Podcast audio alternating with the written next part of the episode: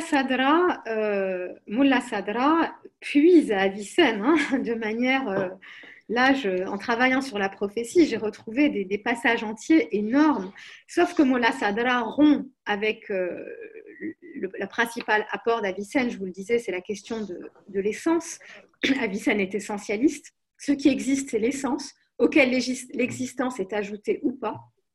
Pardon.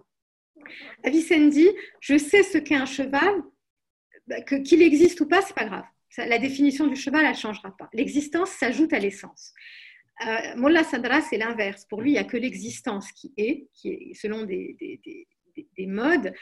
Euh, une intensité plus ou moins grande et euh, c'est l'essence qui euh, est relative. Hein. Donc on a une rupture complète de Molla Sadra au niveau ontologique avec Avicenne. Ceci étant, je vous le disais, sur sa prophétologie par exemple, il reprend des pans entiers de la pensée d'Avicenne. Sa théorie de la connaissance, pareil. La théorie de l'imagination d'Avicenne, on la retrouve partout, chez Molla Sadra, chez Sohrevardi. Alors pour Ibn Arabi, je pense, mais ça, je ne connais pas très bien Ibn Arabi, mais quand je le lis, euh, j'ai toujours l'impression qu'il a lu Avicenne. Voilà. Et, mais ça, euh, mais il a fait sa propre synthèse, évidemment. Et, euh, mais, mais on, voilà, une, influence directe, je, moi, je n'ai pas, pas de preuves, là, comme j'en ai pour Mullah Sadra ou, ou, pour Sohrevardi.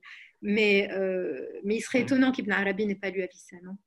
Et, peut-être que cette systématisation qu'a mis euh, en œuvre Avicenne, qui est, quand on lit le Shifa, on est ébloui, honnêtement, on est ébloui intellectuellement, parce que ce que ça constitue comme œuvre de, l'esprit humain, euh, ça aurait pu avoir influencé la manière dont Ibn Arabi a systématisé, hein, premier grand penseur systématique du, soufisme hein, à cette échelle-là.